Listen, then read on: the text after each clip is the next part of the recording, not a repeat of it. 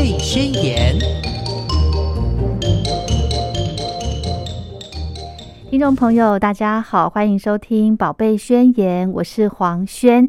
今天非常开心的，我们可以再度的请到职能治疗师林玉文老师到节目中，我们要来跟大家聊一聊。如果您发现你的小朋友呢，诶，老是记不住事情，诶，怎么办呢？究竟发生了什么事？我们先来欢迎玉文老师，好啊，主持人好，各位听众朋友，大家好。嗯，老师，你记不记得哈？以前日本啊有一个。这个宝贝大冒险的节目，就是让小朋友去买东西的一个节目哦。对，然后呢，这个节目呢，它大概的那个小朋友的年纪大概两岁到七岁左右的这个小小孩，他们自己哦，自己出门去可能便利商店或者是超市。买东西去帮妈妈跑腿的这种过程，好酷，很特别的一个节目。但是呢，这个呃，这个节目其实有正反两极的一个看法啦。像日本的话呢，哈，很多人会觉得说，哎，日本这个国家他们是很安全的，所以家长很放心的让孩子自己去。超市或者是超商买东西，甚至是呃路路口的杂货店这样子去简单的买一些东西。那欧美人士就觉得说：“哎呦，你这个小朋友，你这样子是不是呃对于小朋友的安全是你没有顾虑到这样子？”所以呢，这个我看到这个节目，我就想到说：“哇，这个小小孩两岁到七岁这么小的年纪，他们的记忆力还还蛮好的耶，文字还看不懂。”对不对？但是呢，妈妈交代他说：“哎，你要去哪边买什么东西？这个任务的完成度还算高哎。”是，对。所以呢，今天我们请到玉文老师来跟大家聊一聊小朋友的这个记忆力的方面的话题，对不对？那在提这个之前呢，我想问老师，为什么今天会特别想要聊这一段呢？好。呃，刚刚主持人提到，就是小朋友可能在两岁到七岁的时候，看日本的节目，对，其实就会发现到孩子的记忆力其实是很惊人的，是。对。但那个记忆力的话，在孩子学习的阶段，其实他们就像是一块海绵，嗯，你会发现到他们特别对于，比如说广告歌哦，然后或者是唱谣，嗯，啊，或者是一些很多英文的歌曲，他们会。朗朗上口，他们会记住，就包含可能幼儿园会教的一些可能儿歌，或者是小时候的一些三字经都有可能。对，但是其实在这个背诵的过程当中，它就像是一段我们在记歌曲一样，我们或者是我们在听英文歌曲，我们就会想要把它。就是哎，听一听，我们其实就会哼出来了。是对，但是懂不懂那个意思，那个是另外一回事。对对，那孩子他其实，在记忆这部分，他是有点像是单纯的被动接收，然后他吸收。嗯，对。可是随着呃年龄增长的时候，你会发现到这种记忆力跟今天妈妈交代你记得把学校的外套带回来，嗯，这是两个不同的记忆能力。虽然他们都是记，但是。那种认知能力的记忆跟所谓的日常生活交代事情的记忆是不一样的，因为它不是这么的制式。比如说，这就是呃，我认识动物，这就是什么动物，把它背起来。这什么蔬果？这是什么字母？这什么符号？对，所以其实随着嗯，在临床经验这样子工作下来，你会发现到大概在中班以上的小孩，嗯，甚至到国小，嗯，家长其实就会反映小朋友经常会有。交代事情总是忘东忘西的情况，真的非常对，或者是可能东西出去就落掉了，对，就像低年级的孩子嘛，橡皮擦出去就不见了，铅笔出去不见了，所以会想要谈这个话题，是因为可能家长就会担心说，老老师他的记忆力是有什么问题吗？对呀，他是不是呃，还是在某些理解层面上面是不是有什么错误？甚至有一些家长可能会觉得。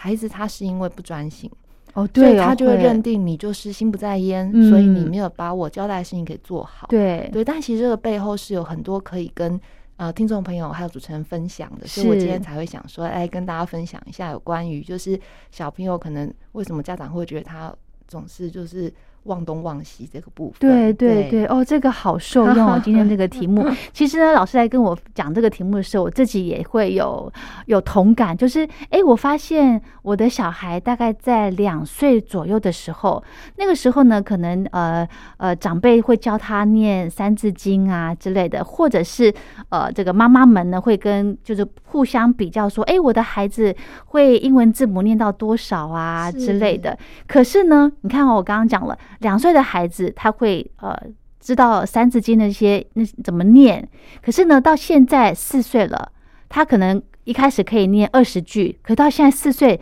只能念十句，嗯，怎么会减少？好奇怪哦。好的，主持人问你问的很好，就是像这个部分的话，就是小朋友像刚刚前面提，他们就会用唱谣的方式嘛，儿歌哈，这个时候他们就会朗朗上口，嗯，对。但是随着成长的经验。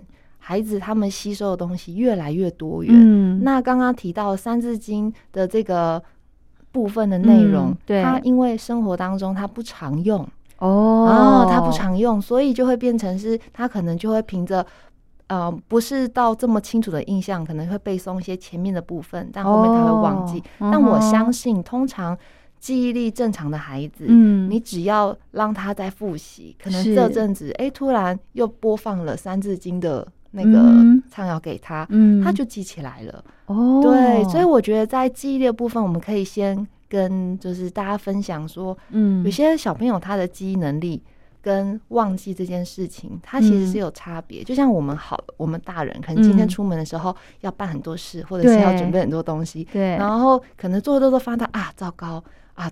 什么东西忘记从电锅拿出来了，啊，或者是什么东西忘记冰回去冰箱里了？那我们当然也会有这种状况，但这种状况是偶尔发生。对，但如果它是常态性的，那这样子可能就会有呃策略上面的引导，或者是记忆上面要再多次的评估确认他是不是记忆的问题。嗯，但是像小孩子的话，他可能就会是，如果他是妈妈今天，比如说你交代他说。等一下呢，我们到阿妈家要记得把包包里面的什么东西拿出来。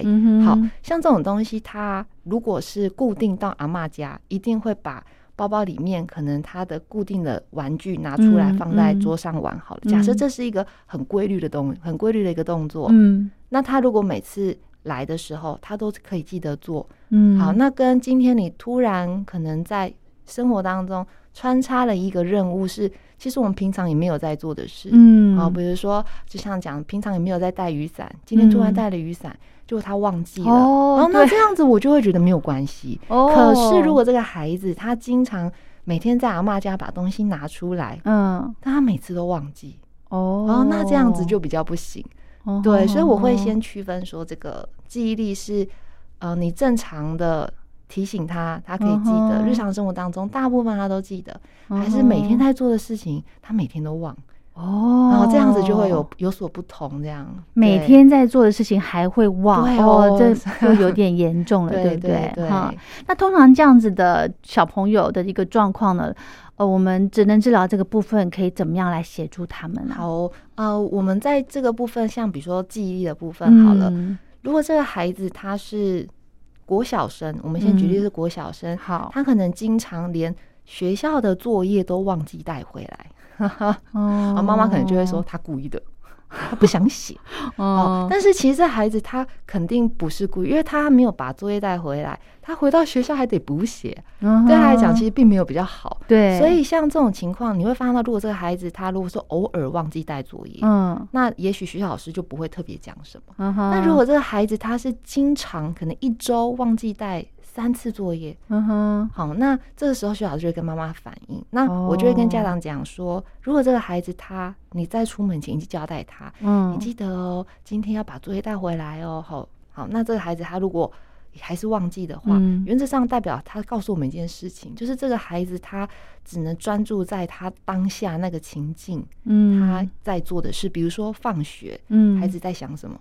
赶快回家玩，没错。然后或者是我想要赶快离开教室，甚至有人很特别，他们连想要排队都想要排入队的比较前面，所以下课就冲着书包，然后拿着书包就冲着就想要出去。他当下脑海中就只想到的就是我要赶快，嗯，赶快离开，然后我要排在前面，或者我要跟谁一起出去，或者我等一下去哪里玩。好，他就只能专注在当下这个部分，所以妈妈早上提醒他的是没有办法的，所以这个时太久了，对，太久了，没有错，所以就会变成是这时候要靠环境，环境去制约他。所谓的环境就是他自己之外的，这叫环境，包含可能也许假设今天是半天好了，第三节下课，这个小。小孩可能这个班导就要去跟这个孩子提醒说：“你的书包打开，老师检查一下，看你有没有什么东西忘记带。”好，或者是他可以建立一个结构，就是你下课前你必须要来找我，嗯，把书包摊开来，告诉我老师今天的作业有，孩子自己讲就好了。嗯，国语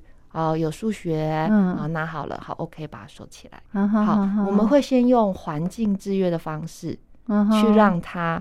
试着看看看他的接收程度怎么样？对，这个其实也考验到大人怎么样去引导孩子，而且是持续一段时间。因为忘记这种东西，有时候忘了就算了，哦，你我们就没有办法感受到它的重要性，孩子肯定不会觉得你很重视这件事情。嗯，对，所以我们通常都会先大人提醒，效果不佳，那就改由老师这边。监督，嗯哼，对。然后刚刚有提到，比如说像这种功课是每天的嘛，嗯，所以如果这个孩子在检查过一阵子，他其实已经知道他会记得，那老师的提醒可能就会变成一周，嗯，每次到一周两天随机抽，随机检查，对，然后赶快鼓励他，你记得，嗯，很好，这样子，我觉得你有进步，对。那当然，如果你说好，这是他的第二个考验。如果今天突然是有一个校外教学的回调。嗯，好，那这个回调他不是每天都在做的事情，对，所以这孩子忘记，我们就可以理解。所以像我都会跟老师讲说，如果今天这孩子他很健忘，他的回调能否帮他定在联络簿上，嗯，或者是帮他固定在比如说书包的一个夹链带，那个夹链带是反着。勾着在拉链上面的，嗯哼，就让他一定得带回家，嗯哼，对，提 提醒的作用，对，就是健忘的孩子，你要先让他有正向的经验，而不是他每次忘了之后，你在事后提醒他，嗯，因为那个策略你没有提供给他，他永远都会记不住，是哦，对，可是这样又会担心哎，你像老师，我要必须有一个提醒的动作，是。你没有办法靠自己的这个专心去记事情。怎么办呢？我一定要这样子，这个会不会跟这个智力呀什么有关系呀？是啊，确实在智力上面，记忆力的部分，呃，记忆力啊，认知学习能力本来就会跟发展是有相关的哦。对，所以呃，应该像我跟你说，有些临床上的小孩哦，他的认知临界点，我们通常 I Q 嘛，他认知临界点可能在灰色地带，就所谓的。七十五以下，七十二、七十三，什么意思？他不了解意思就是他的智能是有点到轻度智能障碍，轻度，但是他又在一个嗯，似乎就边缘，就有点像是及格边缘的概念哦。但是呢，他的记忆能力可能是很好的，他那种记忆能力好，可能是知道妈妈今天这条路走要去哪里，知道今天礼拜几。然后几月几号要上什么课？嗯，所以认知能力可能在像这种，因为我们探讨的是比较边缘的。那当你说中重度的，那这个部分我们就这边就稍微就是先没有再特别探讨。但如果像这种轻度的边缘的，嗯，他的认知能力其实不好，但是他的记忆能力很好。嗯，所以其实记忆能力跟大脑海马回是很有关系。它不一定是跟我们的认知一定说非常有关联，它可能会。背诵旋律，背诵符号，记得路名，知道嗯，妈妈可能固定会在礼拜几去做什么事，嗯，好，但是呢，他的某些部分，比如说你问他推理的东西、逻辑的东西，他可能就不懂。哦，对，所以其实确实在智力上面会影响到记忆能力，但是也不能说认知能力很差的孩子，他的记忆能力一定很差。哦，有些认知能力比较弱的孩子，他的记忆能力反而。相对跟他自己比是比较好的，然后他就可以借由像我就会这样讲，发挥这孩子的优势。嗯，既然知道他的背诵能力比较好，那我们就给他一些认知的东西是用听的。嗯哼哼，他可能就会比较记得。哦，对，是的，是，所以这个呃记忆的能力好不好，呃，跟智力其实是是有是有相关的，对，没错，但是没有到绝对关系，因为确实还是蛮多孩子在某些记忆上面，其实他是表现的还不错，相对啦，相对来讲是。那记忆力好不好跟动作发展有没有关系啊？嗯。动作发展，它比较偏向是肢体动作上面的协调，嗯，对。但是动作发展单纯，比如说跑、跳、单脚是跳绳，好丢接球，它这个比较没有这么单纯跟肌有关。但是如果今天体育老师、自动老师他设计的。动态活动是有步骤的，对，比如说跳舞，OK，幼儿旋律舞蹈，或者是一个舞舞马，他要把这个舞跳出来，嗯，或是老师他今天设计非常多的动线，嗯，然后要孩子看到这个动线的提示，把它做出来，OK，这样就有记忆力哦。对，所以单纯的动作，它比较偏向是，嗯，大脑在执行这个动作的时候，他会知道这个动作要怎么做，嗯，但记忆力通常我就会讲，只要有。两步骤、三步骤以上，嗯，其实基本上它就有涵盖，不论是你刚刚主持人提到动作，那就叫动作记忆。哦，对，那如果是学习的话，那就比较偏向是认知记忆。啊，不一样。对，可是我觉得 在生活当中，很多家长他们更在意的是。我交代孩子日常生活的事情，他们会忘记这个事情，是他们会比较困扰。这样，嗯哼哼哼哼哼。那这样子的话呢，爸爸妈妈可以怎么样来帮助孩子？不要老是都记不住事情，不要老是都是忘东忘西的。家长有办法协助吗？啊，可以可以，就是像像我都会跟妈妈讲，如果你的小孩一次就像刚刚前面提到，下课只知道当下我要 出去，对，好。体育课结束打钟，只知道我要回去喝水，所以外套就没拿。嗯，好像这种他经常很容易忘记自己身边的东西，或是只能记住当下一件事情的时候，其实爸爸妈妈在跟他互动的时候，你一定要记住，你在交代他事情的时候，嗯，一定要他身边是没有在做其他事情。比如说，他今天在吃早餐，你跟他讲，你要记得。今天要做什么？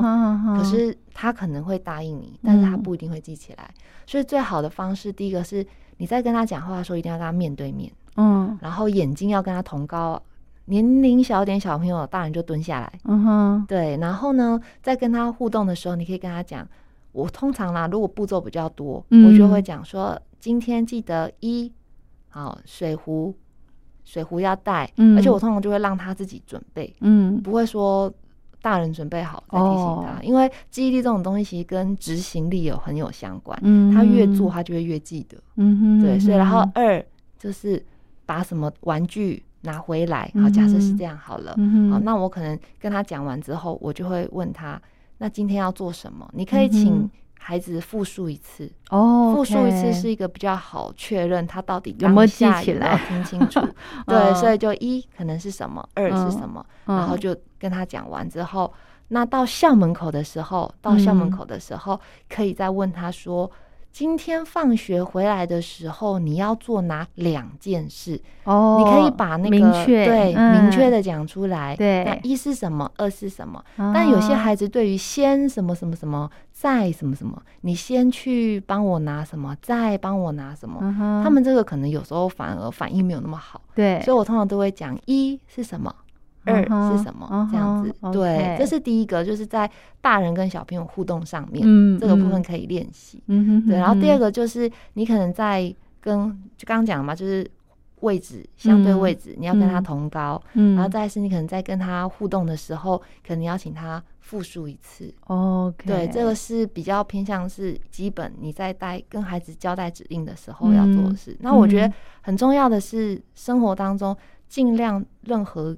比如说出去玩，嗯，像现在啊，小朋友出去玩，他要准备自己的包包，嗯哼，哦，然后呃，我们出去野餐，准备自己的东西，嗯，甚至是帮妈妈准备什么吃的，嗯哼，只要他多做多准备，他的大脑就会多去思考，我这个时间，我这个包包里面要放什么东西，嗯哼，顺便也可以一起练习到他的记忆能力，是，对，是是。好，假设刚刚那个例子好了。小朋友早上要出门之前，妈妈交代两件事情，一是什么，二是什么。好，小朋友也附送了，也 OK 了。是，然后到幼儿园十分钟过后，哦，到校门口，妈妈再问一次，小朋友忘了怎么办呢？哦，对，这 对他如果忘了怎么办？这时候妈妈可能。好，这时候有两种做法，一种是你再次提醒他，对；第二种时候是，如果我是家长，我就会知道我的孩子可能一次只能记得一件，所以我必须得对他的标准降低。而且通常记忆力可能没有这么好的小孩，他其实真的不是记忆力不好，妈妈都会跟你说：“老师，我跟你说。”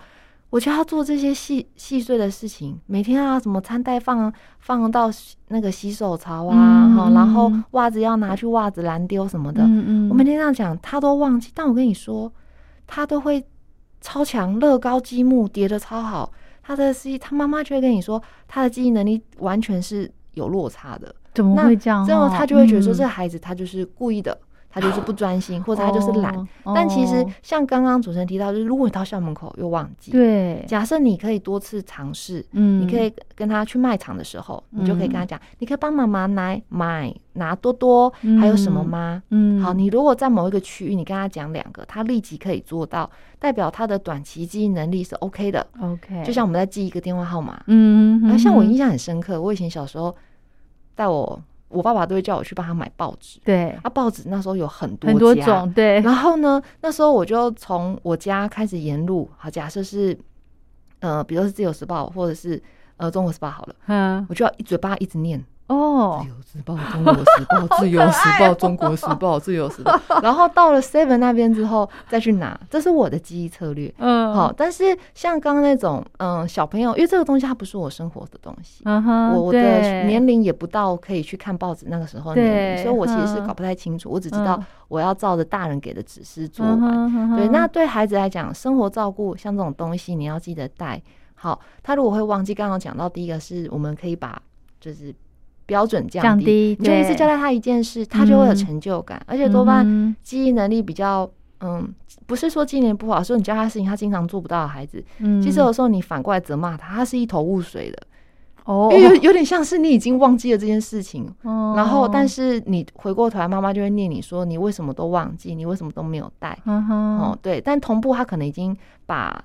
你忘你忘你要带什么？这个答案讲出来。比如说，我举个例子好了，这个孩子他忘记带水壶，嗯，那你就跟他讲说，你为什么没有把水壶带回来？好，那这个时候他没有话回答，对，然后他可能就会想说，其实答案很简单啊，因为当然在问这句话的时候，其实答案就已经是死的了，对，就是我忘记了，对呀，他除非会跟你说。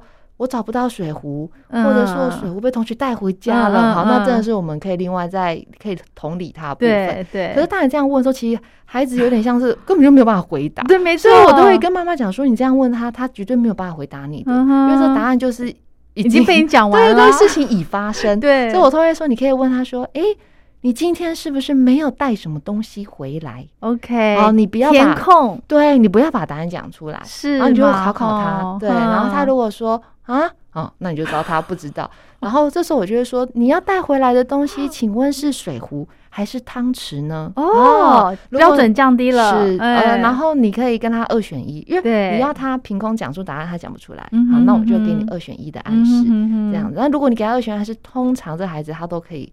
知道。是对是，就让他帮助他回想起来，对不对？对，就有一种两两种方向，一种是直接练习孩子的记忆能力，对，从生活当中，对，外出采买，嗯，哦，然后而且记忆力它有分听觉嘛，你一次交代他几件事情，嗯，还有视觉记忆力，你看这个东西这个位置在哪里，哦，然后很多游戏都这样啊，然后把它遮住。然后你可不可以记得那些东西刚刚在什么位置？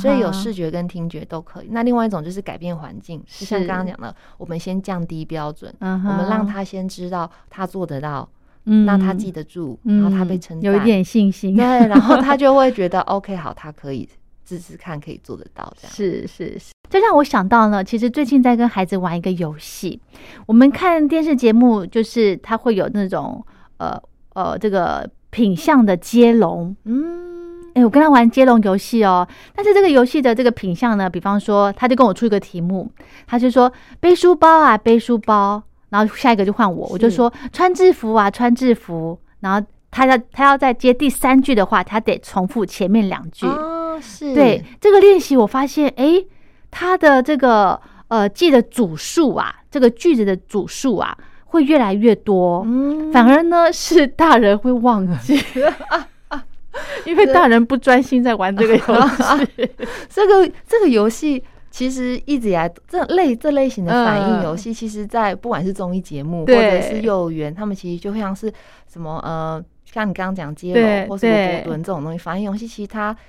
不单只有记忆，他还有反应能力。哦，真的对，所以其实小朋友，我觉得这个游戏很好玩，真的很好玩，可以让他就是因为你们这个比较像是听觉游戏、听觉记忆的游戏，对，背书包、背书包，穿制服、穿制服，那下一个就要说背书包啊，背书包，穿制服啊，穿制服，穿袜子啊，穿袜子，或者是很跳痛也可以，是，对对。对，那记忆能力比较。没有这么稳定的小孩，像我们在玩这种类似的游戏的时候，我可能就会组一个比较偏向是有同性质，比如说我们今天都讲水果，OK 啊，那他可能觉得比较简单。但如果今天就像主持人刚刚提到，我们现在讲的东西是只要是红色的都可以，那这样其实有时候有点难，因为红色的东西可能它除了水果之外，家里的摆设是红色也行。对，你固定的什么东西是红色，它不是标准一定红色的。像这种比较偏向是听觉。记忆的游戏玩法，但因为它有一个 tempo，嗯，所以它要关于反应是对。但如果我们把这个节奏去掉的话，嗯，它只是单纯慢慢的想，慢慢的叙述，哎，那可能又会再稍微简单一点。OK，对，那。嗯，视觉记忆力的话，也可以用刚刚你的方式哦。就比如说，你可以跟他讲说，我们有看，因为视觉嘛，一定要看，对，所以一定是有图卡的。嗯，那就可以拿家里现有的图卡。嗯，然后你可以跟他讲说，我们现在排顺序，像火车，嗯，好，动物搭火车，前面是一个大象，大象是司机。好，那后面这个大象要载谁呢？嗯，好，然后可以叫他自己挑，我要载小狗，然后妈妈选择要载。猫咪，好好这样子排完之后，好，现在呢一阵风吹来了，嗯，哇，就动物就换位置了，嗯，大象司机要把他们带回去本来的位置，那请你帮我排，好，那这个时候他可能就会，这种动物可能在的可能是五只，对，哎，那这个小朋友他可能就会透过图卡移来移去，嗯，然后他可能就会，你就会知道他到底能不能够当下记得，OK，这个比较偏向是当下记，所以这样。照理来讲，记忆常常都会讲七加减三组，嗯，至多七，啊加减三可能是十。或者四，对，就是就像是背一个电话号码一样。像我自己就觉得我的短期记忆力还算可以，但是要怎么样变成长期记忆力，就是要靠习惯化、仪式感，然后生活经验频繁的会发生，你会频繁的去做到。经验这种，那他才会转为长期记忆。就是我就要刻意刻意去把它练出来。真的耶！我年轻的时候，这个真的是靠头脑记事情。嗯，可是现在年纪越来越大了，你真的只能依赖记事本，对手机的形式力，就是你不要去，你懒得去动脑去记事情了。其实这样子反而是。呃，不好的，对不对？嗯，对，我们大人会用到一些策略，就像刚刚主持人提到，就哦，我可能会用手机的对工具，对，或者是我可能会一个 memo 纸贴在手机后面的保护壳透明的地方，好把它这样子看得出来，或者是弄闹钟去提醒。嗯，但是对小朋友来说，他们在这个时候，他们就没有办法自我提醒。对，所以我通常都会先用环境结构方式，比如说一进门，家长常常会讲说，他每次。我就要把餐袋放到厨房好了。他总是都会先脱了鞋之后冲进去之后就开始玩。好，那这时候我就会说，那这个时候要么你就先把家里如果有玄关，对，如果有外阳台的话，凸出来的阳台，或者是一进门一个小的落成区好了，嗯嗯，你在那个地方你就要。告诉他，对，哎，应该说你就放一个专门的位，像我们钥匙会固定挂在某个地方，我们的口罩、我们的小包卫生纸会固定放在某个地方，你就要让这个孩子在脱了鞋子之后，把那个餐袋就是放在外面。我说妈妈，如果他进家门就失控，那你请在进家门之前先完。成这件事。所以他做完方式就是，他可能旁边的小柜子有妈妈的鞋柜，妈妈常常摆设的东西，好，他的餐袋就挂在那。哦，但是挂在那边的时候，那个餐袋要是空的啊，所以他要把拉链拉开来，把他的不锈钢的碗跟杯子拿出来，然后这样子拿着啊，进了家门拿这些碗，总得进去放好，不然他没有办法玩游戏。对对，所以结构化，把环境嗯提醒他。那再是你说这样，那妈妈就说，那我如果不在呢？对比如，说学校老师交代的事情，嗯那这时候我就会去探讨的是。大人有多重视这个孩子的健忘程度？因为学校老师可能会跟你说，我没有办法每节下课这样盯他。嗯好，那这时候看年级，幼稚园的小朋友基本上没有太多这样的问题，嗯他可能就是因为老师都会巡嘛。对对，那呃，小国小低年级孩子，他可能就会比较练习的是，那如果多次提醒效果不好，，嗯哼，那你得对你自己的行为负责。嗯哼，所以他如果今天忘记带什么东西，那那个东西就没有了。嗯哦，哦，那他强迫他就有点对他就会知道说我没有带到铅，像有些孩子很夸张，他连上学他连铅笔盒都没带，哦，然后就到处跟人家借铅笔，那他就会觉得，哎、我没带铅笔盒，跟人家借铅笔，人家借我，对，然后还有不一样的文具可以玩，嗯，他就会觉得他好像没有带没关系。对，没关哦，是哦，对，所以就会变成是，有时候你要让孩子知道说他没有铅笔，那可能第一节的早自习或者是第一节课的老师出的一些作业，嗯，他就得没办法写。嗯，那这时候怎么办？大家都在写啊，他就很紧张。，对对，那他就第二节下课补写。嗯第二节我才发他就不能玩了，嗯哎，，所以就是比较大的孩子要用这样方式，嗯但小小孩我们怎么样从像小班这个年纪就开始练记忆力呢？嗯，其实多做就对了。是哈，你只要让孩子，你可以帮妈妈先去丢完垃圾之后，嗯再拿杯子过来给我妈。哎，这个就是一个记忆练习。所以通常三岁、三岁左右的孩子，你的给他的记忆力就可以从这里开始。日常生活交代他两嗯步骤的指令，嗯但那个两步骤不是说，哎，你先去帮妈妈丢完垃圾，然后他丢完垃圾之后，你就说来，你把水拿给我，这样不行。要接着，对指令要一次下，是的，是的 OK，对，嗯。所以这个孩子他如果经常只能讲，就是做一件事情，嗯。那你的指令就要给他两件，哦，从小就可以练习，这孩子的听觉记忆就会变得很好。嗯哼，然后再来就是东西西尽量结构摆，就是家里面的什么东西就摆在什么地方。是，对，那书包的整理上面就变成是出门前、嗯哼，睡觉前，他要自己去跟妈妈讲：“妈妈，我今天准备好了什么跟什么，讲出来。嗯哼，只要记忆这种东西，就是自己讲、自己听。就像我们在背英文单词，有人喜欢念出来，嗯，有人喜欢写出来。对，喜欢写出来的人，通常都是视觉记忆型的。哦，然后，喜欢念的，或者是他可能是播放出来，嗯，哦，然后在比如说通勤的时间，嗯，那这种通常就是听觉记忆。嗯哼，对，所以，每一个人擅长的不一样，孩子也会有他强项的地方。嗯哼，就像可能，嗯、小朋友他可能唱谣很容易记对得，嗯那这孩子多半就是听觉记忆力会还蛮好的。哦，，对，那如果这孩子他很会记住，比如说路，嗯，或者是记住这个地方卖场，对有车子的品嗯牌，对很厉害。哦，那个数字这样看了过目不忘，嗯，那通常都是视觉记忆型的优势。嗯所以这个孩子他如果很健忘，我们一定要在他这个本身的能力当中找出他一定有一个比较厉害，嗯可能是视觉，可能是听觉，是，然后从这个地方着手。嗯哼，那另外一个比较弱的，有没有办法把它提升起来呢？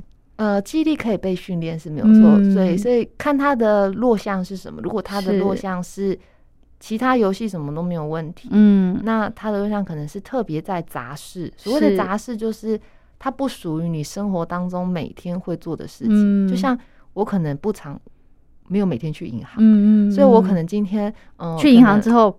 后印章忘记带哎，，对对对，或或者是就觉得说，到底发生什么事？因为我这件事情不是我每天在做的事。。对 但如果今天是一个公司的会计，他经常要去银行那他一定会记得带这些东西。对对对，所以如果说像是这种非规律的，嗯像小朋友要带什么啊，明天要嗯要美术课要画嗯水彩，记得带水彩哦，他、嗯就没带，因为没水彩又不是每天在带的哦东西。对，像这种特别要交代的事情，我通常嗯会跟家长讲说，你可以在他的那个书包上面那个提带的地方。嗯绑一个，那个绑的上面那个东西就会嗯是要记得的事情。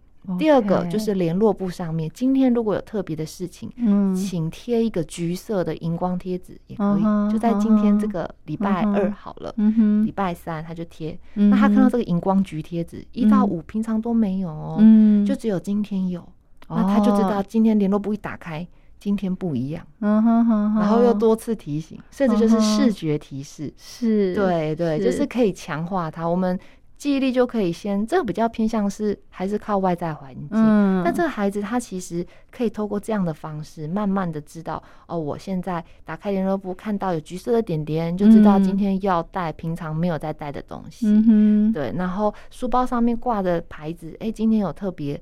有东西，那代表今天也要记得什么？嗯哼哼，对，这样就是练习了。是哈，好。所以老师，您有辅导过，应该是还是说怎么样去训练过这个记忆力不好的孩子吗？哦，有。像我们在治疗室，我们可能会玩一些记记忆力不好孩子，我可能会请他玩游戏前，嗯，他先跟大家讲解这个游戏规则是什么。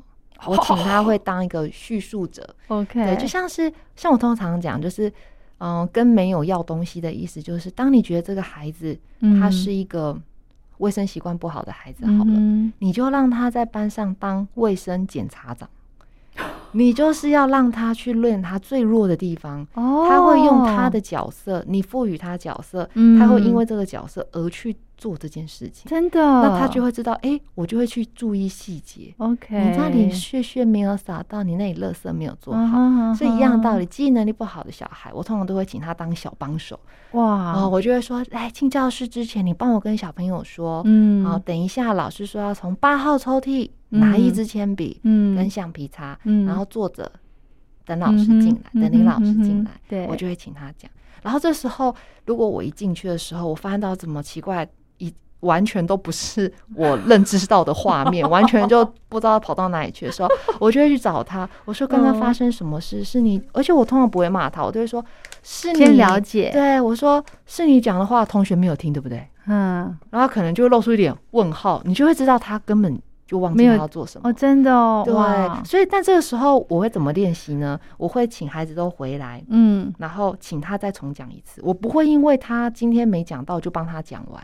我不会说，哎，那个，所以我们第一个我会让他担任一个帮手。嗯哼，记忆能力不好的小孩，你可以让他当帮手，他得记得这些事情，然后就获得称赞，哎，就很有成就感。小朋友都喜欢当小老师，对对。然后再是游戏的过程当中，我可能会先请他讲刚刚提到游戏规则。嗯，我们今天如果玩的是记忆翻翻牌，好了，那我们可能就会讲规则是什么，什么叫做赢。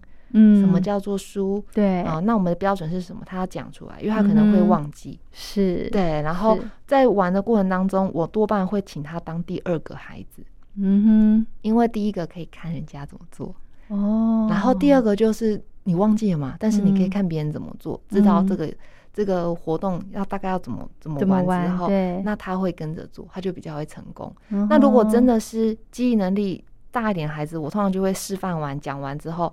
他第一个出发，所以我会看能力比较弱的小孩，我会前面给他一个 demo 一个范例。对，但是能力比较，应该说你觉得他是可以再更厉害的，嗯，甚至你会觉得他只是嗯没有专心在听你讲话的，嗯，那种我都会让他第一个出发。嗯哼哼。然后他如果出发，第一个出发，第一个执行，如果失败了怎么办呢？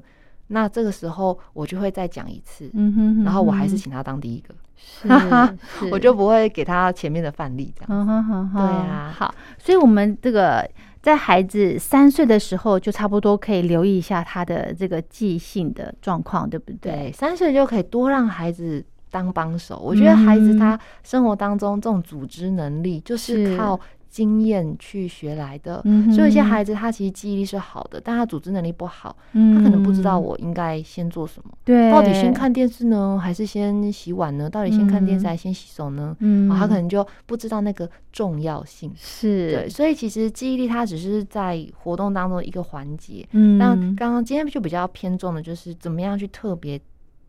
辅助这个孩子经常忘记事情的这个部分，但其实它是跟整个大脑的执行是很有关联的。嗯，所以是要多方去刺激，对不对？所以现在小朋友其实你就可以多让他做很多事情啊。嗯，对啊，不管是家事也好，因为家事你看多步骤哎，你要擦桌子，擦一擦捏捏，然后还要去洗。那个洗手台，然后把它那样拧干净，然后抹布还要挂在固定的地方。嗯哼，哦，你看这个步骤就很多了。对 对，其实这些呃三岁的孩子已经上幼儿园了嘛？对啊，小班。幼儿园已经会有这些训练了，对不对？对呀，幼儿园基本上。一进来脱鞋子，包包放到柜子里，联络簿拿出来，嗯，而且这个年纪小孩都是互相模仿的哦。对他看到他做，他就知道他要做这样。是，但如果那孩子他看到别人做，然后还一直发呆，那他就不是只有记忆力的问题，基本上他就是跟专注力啊，哦，这是其他方面，就是比较在更多一些要探讨的部分。嗯哼哼哼，好，今天呢，虽然跟听众朋友分享这个呃。怎么帮孩子不会觉得他们老是忘东忘西的一些小方法之外，就是提醒大家要注意的之外呢？其实对于小朋友呢，我觉得要有很多很多的耐性，哎，是 对不对？尤其是这个你交代他事情上头，家长要有给孩子很多的耐心。那就像刚刚老师提到的，哎，这个孩子可能对于这个唱儿歌不行，可能他对于这个呃数字。他就有很强的记忆力，嗯，所以我们要把他呃这个很强的地方给他鼓励之外呢，他的这个弱的地方呢，也可以透过多练习来帮他做一个提升，嗯，对不对？好，好，那只要家长去发现呢，呃，就是找到方法，哎，我相信这个小朋友的进步是会看得到的，对，而且就要持续。哦，对哈，持续多练习，多刺激，对不对？是的，好，家长要有智慧，都要一起练习，一起学习。是的，是的。好，我们今天就非常谢谢职能治疗师林玉文老师，那我们就聊到这了，谢谢老师。